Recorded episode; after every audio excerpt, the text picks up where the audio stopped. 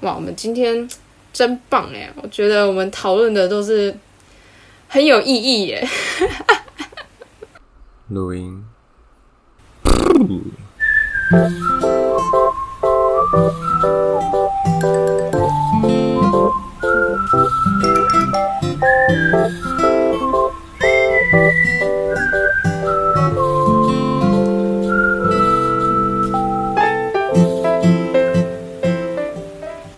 Hello，大家好，我是超子台女哈哈，我是赛赛，欢迎回到林安泰诊所。欢迎收听最新一集的一周新闻回诊单。为什么李黎不在呢？因为李黎呢，就是产期逼近，所以还要先跟我们请一下产假。对他人目前是很健康，然后整个。呃，人跟胎儿都是很健康的，只是说他可能生产前有很多事情要处理，所以他就是先暂停，然后去把这些事情弄一弄。那接下来可能很长一段时间，就是只有我跟赛赛两个人啦。对，因为他毕竟也是第一次当妈妈啦，就难免会会有一一坨拉苦的事情要去处理。那在这边呢，就借用这个平台，就是祝福李黎能够顺顺利利的生产。对，一定会顺顺利利的。OK OK。那除了李黎不在呢？这礼拜你知道就是欧洲发生什么事吗？什么事？就是热浪来袭。你知道这是什么吗？温岚的歌。呃，我一开始以前以为热浪是真的，呃，海浪，然后很烫那种吗？温温泉。对对对。我以为是那样子，然后叫热浪，然后我就想说热浪来袭，那你就不要去海边就好了。但不是，它它不是这样，它是指说，当你那个地区有大概连续三到五天，看每个地方的气象局的那个规定不一样，只要三到五天的那个天气是比平常的平均温度高于五度以上的，就称为热浪。那你们那边现在几度？呃，今天好了，但是昨天是算是热浪的最高峰吧。昨天超热，昨天我这里三十九度，啊，好热。然后没有冷气哦，然后我住在顶楼的西晒房，我整个我整个想说，干我那一天应该是就是会会死掉吧。然后刚好我有朋友就是有要约那个室内的滑雪场，我说。快点，我也要去。这种天气，我就是要去滑雪。那你晚上怎么睡觉？我晚上没有办法睡觉。哎，我回到家之后，大概五点多到家，然后五点多是就还是很热的时候，那个热气整个还在闷着的时候，我电风扇开最强，然后那个热风就很像是很热的状态下，你拿着吹风机在吹你自己的感觉。我可以理解，因为我的房间是西晒房，超级热，不开冷气真的是很闷。对，就很崩溃。然后我前几集不是有讲过，说就是温室效应、全球暖化导致说，哎，大家的睡眠时间变短，巴拉巴拉之类的嘛。我昨天晚上是真的热到睡不着，就是到了十一二点，外面还是很热，然后我。就是我的房间的窗户也打开了，然后我我那个房间的门也都开了，就是要让它通风对流，然后电风扇在那边吹，还是好热。最后是大概三点多的时候，就是外面的那个空气有比较凉一点了，然后直接就是电风扇接在窗口，然后这样子直接吸那个外面冷空气进来，之后才好一点。我以前就是冷气坏掉，然后也是睡西晒房的时候，我也是开着电风扇，然后睡觉前我就淋一个冷水澡，然后也不擦干，然后就铺一个湿毛巾在肚子里面，就这样睡着了。嗯，然后起来之后那个毛巾干掉了，是完全的干掉了那种。我昨天下午是人坐着，然后我可以感受到我大腿上的汗滴到地板的那种感觉，吹着电风扇。这很不舒服哎，超不舒服，很可怕。然后这个热浪热浪呢，就是有导致一些问题，就是呃，因为太热，然后很多老人家死掉啊什么的，这个就是有热衰竭。然后嗯，我不确定是不是热衰竭，甚至就是可能因为呃。太热导致一些呃其他的问题，可能是他本身就有一些疾病之类的，去去导致。嗯嗯嗯。因为每个 case 都不太一样，所以细节我也不太清楚。但很有一呃有一个很主要的东西是，很多火车被 cancel 了，因为当初他们那个欧洲这边在建铁轨的时候，它的那个温度的那个系数，它最高是三十五，就是它的铁轨最高耐热是三十五，不会变形。嗯。可是昨天热到三十九嘛。然后它又在地面上，可能旁边又有石头啊什么的，直接再给它再加热，所以呃那个铁轨就很容易变形，那它就不能按照平常的那个状态去营运这个铁路跟火车，嗯，所以很多车班都被 cancel 掉，因为它就是要降低这个铁轨受损变形的状况。这么夸张？这么夸张？就是这么夸张？但今天就整个降下来，然后。呃，我刚才有说热浪是说要高于平均三度还是五度这件事情嘛？然后昨天三十九度，但是鲁汶呢，平常的七八月的最高温平均最高温是二十三度，直接多了十六度哎！天哪，这是今年才这样吗？还是去年就有开始这样子？其实每年都会有一点点。就是又会有一两次的热浪之类的，可是就是你知道，就是随着温室效应啊，然后全球暖化之类的这个现象跟那个温度有越来越，嗯，越来越夸张的，越来越夸张，就是越来越高啦。哦，然后那个次数也比较多。对对对对对，就一直在破纪录。天哪，那幸好你快回来了。对啊，虽然台湾也很热，但是你至少有冷气。对，真的，真的，真的。但今天温度就降下来，接下来一个多礼拜都二十几度而已，二三二四而已。好好。昨天，对，我知道台湾现在很热，很热。我都不知道我回去要怎么活哎，因为台湾的热是还会闷，所以那个感受上其实是会比这边的三十九度更不舒服。但好处就是你很容易流汗了，就是排汗嘛，促进新陈代谢喽。说的也是，然后会让你食欲不振，进阶减肥。减肥，我昨天真的食欲不振到又不行，到了十二点多，然后才想说不行，我好像真的得吃一点东西。那已经瘦成一道闪电。哇，前凸后翘啊！啊，眼睛凸。那那后面是什么东西？呃，驼背吧。白痴。那我们就来今天的第一则新闻。好的，第一则新闻就是乌俄战争到现在还是在继续的，还在持续，对，还在持续当中。就现在已经大概是六七个月了。那然后呢，乌克兰东部呢有两个地方，在几年前对外宣称说他们已经独立了。那这两个都是他们称作自己是人民共和国，然后他们有自己的政治实体，但是目前普遍呢就是不被外界所承认。所以这两个地方叫做顿内茨克跟鲁甘斯克，就是这两个地方，就是一个说他们是独立的一个国家这样。那他们两地也因为乌俄战争的关系，很多地方都受到这个战火的攻击而毁损。那他们的政治关系也普遍被解读成为是就是亲俄派的。嗯，对。那在几天前呢，就是北韩。继俄罗斯和叙利亚之后，成为第三个宣布承认这两个就是乌东分离主义，就是刚刚提到的这个顿涅顿涅茨克跟哦，好难念啊，顿涅茨克 跟卢甘斯克，就是承认他们两个是有独立主权的国家的第三国，所以呢，乌克兰就随即的宣布说要跟北韩断交。呃，前几天的新闻这样子。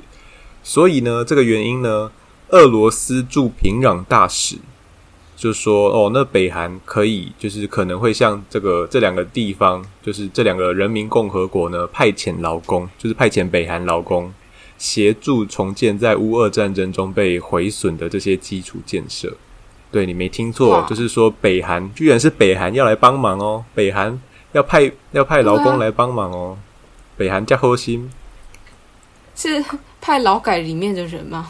不太不太知道，到底就是不太知道会派什么样的人。但是这个驻平壤大使，这个俄俄罗斯驻平壤大使就说，呃，能力好又勤奋的北韩建筑工人呢，就是他们有办法在最困难的环境底下工作。就是他就是说，哦，北韩劳工就是小个短袜了，就是耐操够后硬，感觉训练有素啦，哈。对啊，对啊，就是国家训练的很好啦。对啊，一个一个口令一个动作的感觉。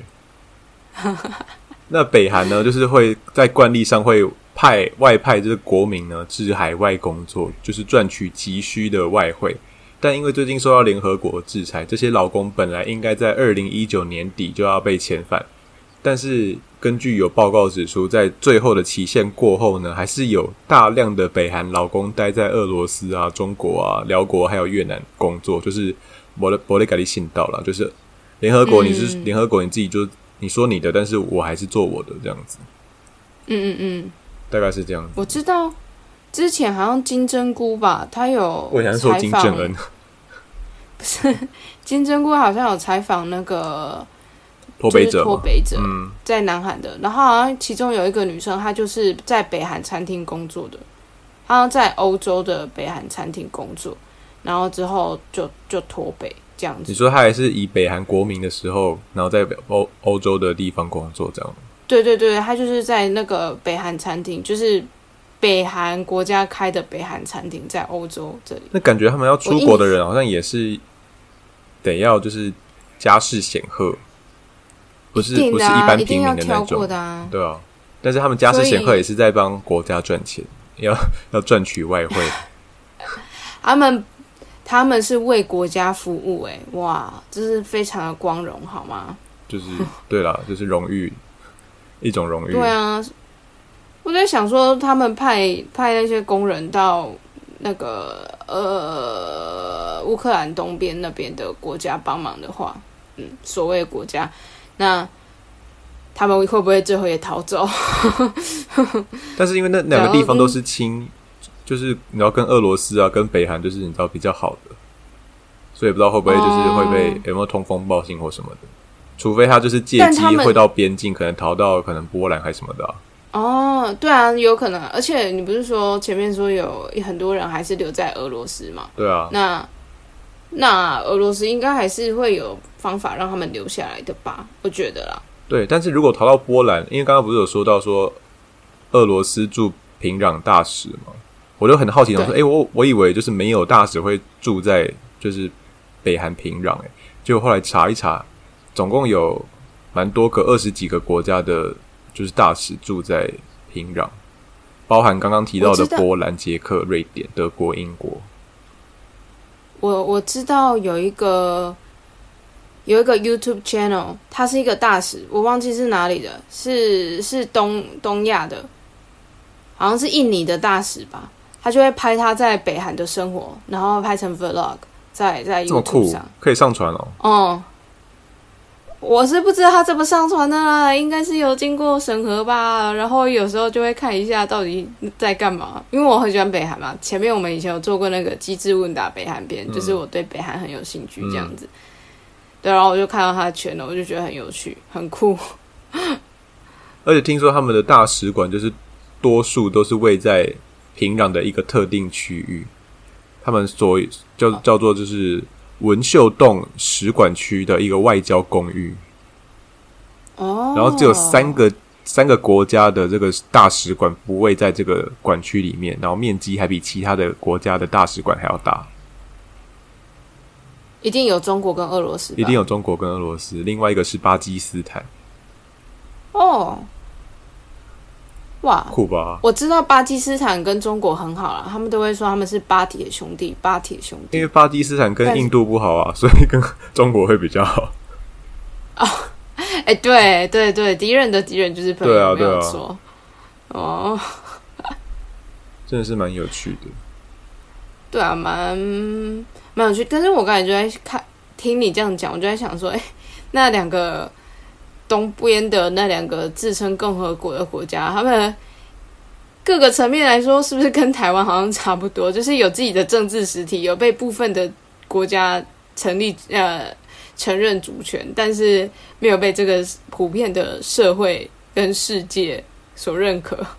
有一点吧，但是他们好像就是在这十年间才有这样子的，才突然有这样子的发生，说他们要独立一个地方。嗯嗯嗯，但台湾好像就是长久以来就是有一种拉扯的感觉。对。但反正就是哎，这样子听一听就觉得，嗯，台湾的 case 好像也没有那么特别，只是说可能我们的真的是那个位置很重要，然后我们又比那两个自称是共和国的国家还要还要发达吧，还要有钱吧，发展还要好，所以大家比较会 care。我们有半导体，我没有台积电，我没有捷安特，啊，希望。希望乌俄战争、俄乌战争可以赶快结束了，然后呃，希望世界和平。嗯，希望世界和平。那下一个下一个新闻好了，下一个新闻就是日本诞生首位漫画家国会议员，这位参议员参议院的漫画家议员哦，太难念了吧？那比我那两个国家名字还难念。对呀，这个漫画家，然后他成为国会议员哈。这个人他是画《纯情房东俏房客》的作者赤松健，你知道这部作品吗？《纯情房东俏房客》听起来像什么？陈如荣会写的小说。哎，对，陈如荣，陈如荣是那个妈别闹了的那个贾静雯女生。对对对对我跟赛赛最近在看，没有这个赤松健，他就是常常画那种很有名吗？呃，他不是我们这个年代的很有名，他可能比我们在我们的年代再早一点点前面。我们我们这个年纪比较知道的，像这种类型的作品，像是《粗包王女》啊，知道吧？听过，对对对。粗包王女就是那种画很多美少女啊、后宫系列的啊，这种作品，好像有点 A 又没有很 A，然后好像有露又好像没有露的那种，有点色色的漫画作品。国中的宅一些宅男喜欢。呃，对对对对，会一个人买《宝岛少年》，然后全部人叠着那个人在他上面这样看，一群这样子。那呃。赤松健他画的就是像那个《春情房东俏房客》，就是像类似这样子的作品。那只是说他可能是我们这个年纪在之前的的的一段时间的这样子，对，可能就是另类的粗暴王女。对，那他自己本身就是长期一直在推动日本的漫画产业的发展，然后也有采取一些实际行动来打击盗版。那他这次就是参选，主要是为了推动日本的漫画、动画、游戏产业。那它有主打就是这些产业里面的表现自由，就是你要画的内容啊，应该那个不应该受到那么多的局限。然后还有那个日本文化 GDP，就是透过这种文化价值的方式来创造知识经济。那还有 UGC 活化政策，UGC 它是我没有记错的话，它是 User Generated Content，就是。使用者来制造出来的的的作品内容，详细我不是很清楚，但反正有这一个，然后还有国际国家数位经济跟青少年焦虑这五大政策，然后它主要就是有很多这种结合网络啊、科技、IT 有关的部分，像是他在国家数位经济这个部分，他就很明确写到说，他很提倡。AI 创作，他觉得使用 AI 来进行图像辨识跟人物构图，可以大幅提高漫画动画家的产能跟自由度。然后他也很提倡说，在漫画中加入即时自动翻译，那他可以马上让这些作品散布到海外，那也进一步可以打击国外的盗版。哦，嗯，是是真的有有提出一些非常实际的证件的人，所以他是还没选上，但是有。要出来参选，他选上了，哦，选上了。那他们选择是人民选的，还是说就是国会内部自己选的？是人民选的，他得了五十八万的高票。他我看新闻是写高票啊，但是我不晓得说怎样的票数算高，但他至少拿了五十八万票。然后他的竞选总部设在秋叶原，就是我们知道的那个日本的很有名的动漫画的那个地方。也有很多这种偶像的呃的的那个地方，对啊，他就把他的那个竞选总部设在那边。哦，因为竞那那边就是会比较多，就是宅啊、漫画什么的宅文感觉化的就是他。没错，那他的 target group 就是在那边嘛，所以他的竞选总部设在那里，我觉得也是很理所当然啦，，嗯，对啊。那就是他现在主要很想要推一个东西出来，就是很像漫画界的 Spotify，或是漫画界的 Steam，就是游戏的平台，或者是像漫画界的 Netflix 这样子的东西。因为就是目前盗版网站的优点就是速度很快，而且作品很多。那正版的网站呢，就是他们都是四散在各处，各自有各自的 App 这样子。嗯，像是 Line 就有 Nine Webtoon，那 Kakao 也有 Kakao Webtoon，对啊，然后日本的几个大的漫画商，他们也都有自己的线上商店。可是它就是你每一个你都要去用他们的 App，你每一个都要去开他们网站，所以对读者来说其实是蛮不方便的。嗯，那他自己是想要，他觉得说，哎，盗版网站就是可以把这些都整合在一起，那为什么我们官方的不能做一个这样子的东西？所以这是也是他提出的一个证件，这样子。但他花很大力气，就是如果真是要推这个的话，对因为会有我觉得利益的最大关系啊。对，但我觉得，呃，这个有一个很大的问题，就是我自己的观察啦，就是这几年你有没有觉得，就是日剧跟日综好像在台湾比较没有那么受到欢迎了？就它还是有它的市场，可是大众大家都是在看韩国的作品。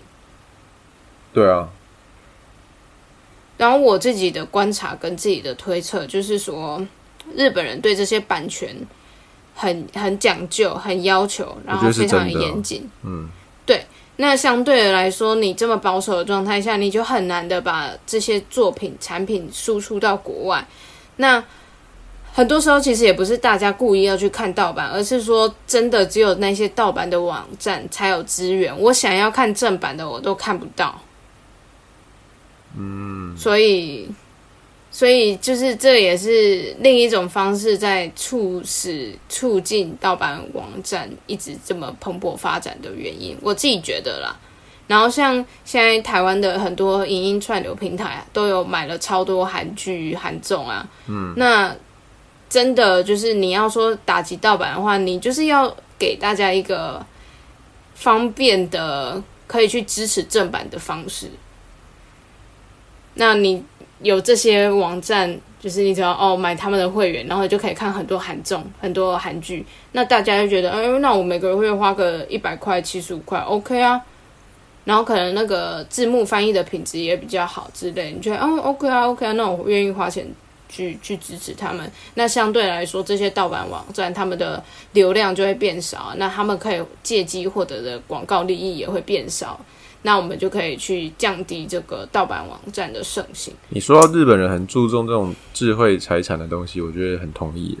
因为就是前几年，就是我有一些很呃有在追踪的一些歌手，然后他们会试出不是，要譬如说他发作品，然后他可能会放 MV 出来，可是他放的 MV 都是那种短版的，可能一两分钟的，他不是放一整个的。然后如果你要看他完整的 MV 呢，你就是要去买他们就是可能两三年会出的一个 DVD。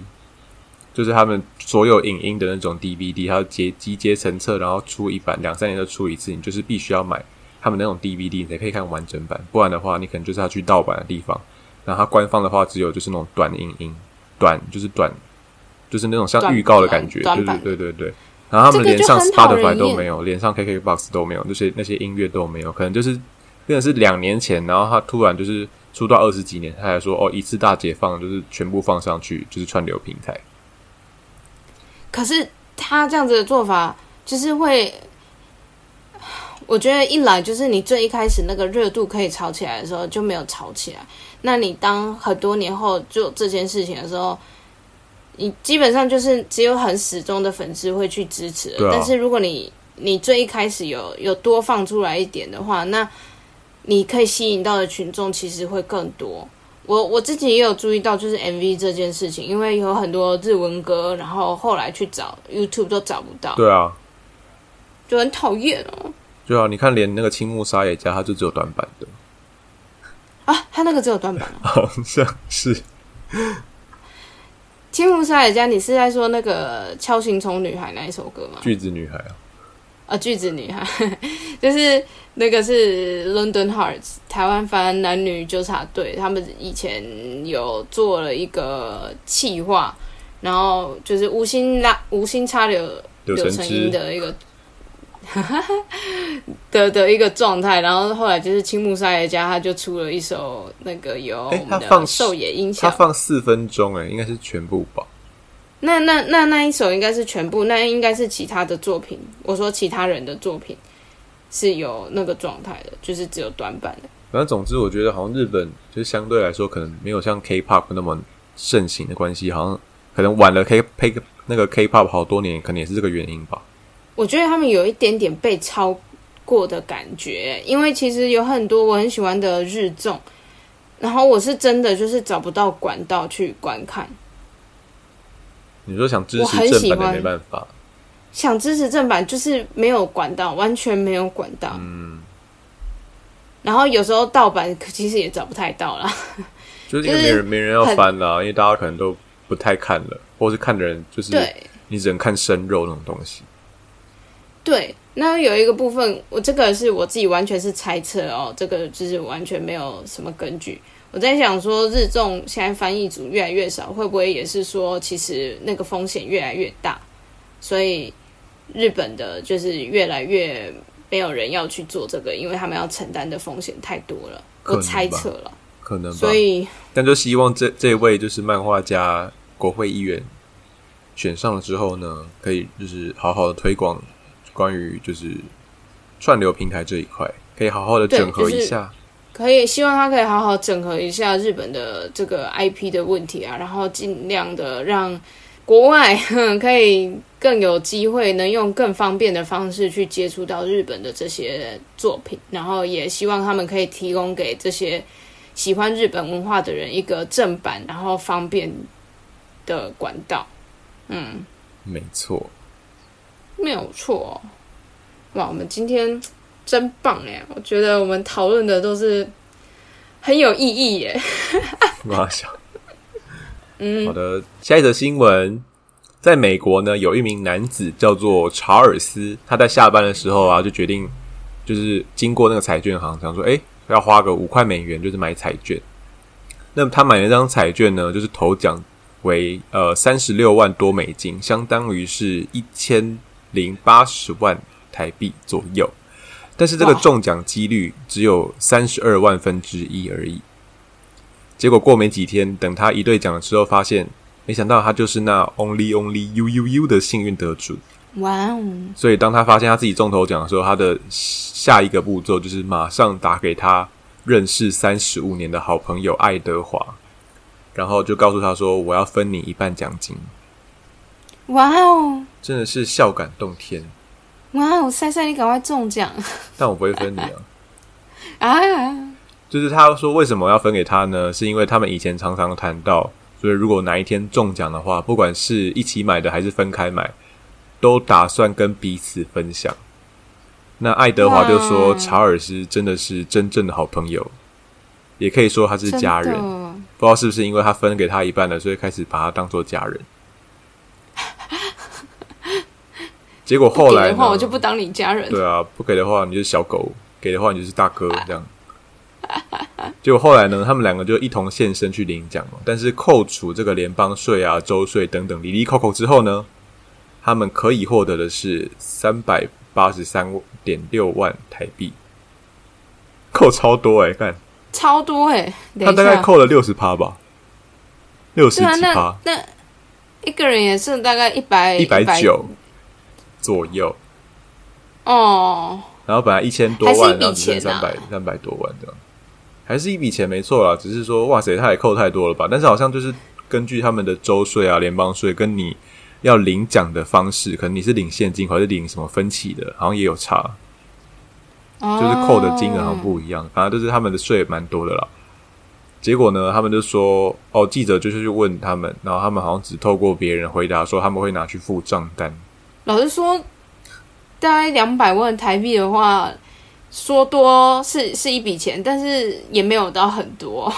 也没有到很多，但是你想想那个落差，就是有落差感。对啊，然后这个新闻，我在查这个新闻的时候呢，就发现两年前也是在美国，也是有人就是中了头奖，然后分给自己好朋友，但他那时候是中了六亿台币，然后扣一扣好像也剩一两亿这样子，也是蛮多的。两亿还是很多。对啊，那是因为他、嗯他是因为他种的数目大，然后扣一扣好像还是蛮多的。但是这个是他可能种的数目没有到可能亿，他可能就是一千万，然后就扣扣扣个六十七趴，然后就变成这样子。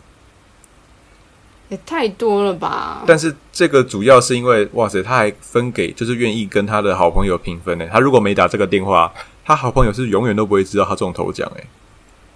也是啊，他要有多大的勇气去打这？个电话？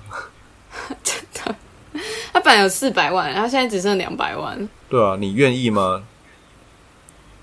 我应该是说你会，就是你会给这种承诺说，哦，以后我中奖了，我分你一半这种承诺吗？我不会，是吧？一般人都不会吧？我不会就随便便答应。对。如果说你真的有什么困难的话，那我 OK，我我愿意把钱就是给你帮助你，因为反正我可以支我自己的薪水什么的，可以支援我平常日常，我可以活下去。但是如果你有需要这一笔钱，那我愿意给你。可是如果你也是还 OK 的话，那我可能我可能呢会请大家吃个好吃的，招待大家去旅游一下，但是我是不会给你什么钱呐、对啊，就是要给这个，就是哇，可能一言既出，驷马难追吧。可如果你不讲，他也不会知道啊。对，对，真的是好朋友，而且是很信守承诺的那一种。就是真的是很诚实。这时候就是你要见真情的时候。好了，那我们来讲下一则新闻好了。下一则新闻其实也是暖心的新闻。还记得我之前就是在台北找房子找的很辛苦这件事嘛？嗯，然后呃，现在是高雄一间很有名的海产店，它就是房东不租了，所以这个海产店它就被迫收摊。结果熟客买下了整栋房子，然后就说：“哎、你们店请继续开，哦，我当你房东，很酷吧？”那房租怎么算？就没有细讲，但觉得应该是按照原本的这样子就，是两个人都满意的的金金额来继续租这样。或者是说，哎、我你来吃，我就不跟你收钱了啦，啊啊，房租就这样抵啦，也有可能。是我来吃，你就不跟我收钱吧？就房东你来吃就不收钱了啦，哦澳门房租就不算了啦，这样没有啦，应该不会这样。就是这个是呃，有一个网友他就在那个脸书还是什么爆料公社的那个专业，就反正就发文就讲说，诶，高雄有一间海产店，它本来预计是四月的时候就要关店，因为房东要把房子收回去这样子。结果诶，过了最近这几天去的时候，发现店还在耶。然后问了一下之后，发现说，哎，就是哦，本来房东要卖嘛，然后结果有熟客知道之后，那个熟客就以两千万、两千多万还是两三千万，反正就是这个数字哈、把这个透天厝给买下来，然后变成这个新房东，然后说啊，我继续租你们啊，你们东西很好吃啊，年纪轻轻就当老板啊，支持你们啊，继续啊，加油啊！你们店继续开下去，也不用搬了。天啊，这是一个再生父母的感觉。真的，那个，但是这个客人一来很有钱，二来他就是是有多怕以后吃不到这个味道，他们店又有多好吃，就是让一个客人会会这样子为他们买一栋房子，哎，对啊，他怎么没有想说，不然如果不做的话，你聘请他当私厨啊？哦，对耶，私厨会不会比较便宜一点、厨啊？，当私厨应该会比较便宜一点，可是可能可能这样他就永远都只能吃海鲜，可能可能他们这个这对老板夫妇只会做好只会做海鲜料理，？不会做猪肉、牛肉、鸡肉？他可能饭会煮成粥这样子，他可能怎么做都是虾仁炒饭吧？对，一定要配一点海鲜，是不是？对啊，他怎么煮都是煮什么鹅花啊馍枝炒呀，就是鹅啊煎。那如果每天都吃石永远都斑也很爽。哇，龙虾我觉得虾不行哎，吃太每天吃太多海鲜，对啊，晚上会变变狗吧，停不下来呢。说不定就是他追求的啊。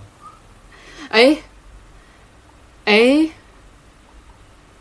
我们是不是找到 这个故事的内幕了？可是他是想要免钱吃海鲜吗？就花个两千万，我免钱，就是一生都不用不愁吃穿海鲜这样。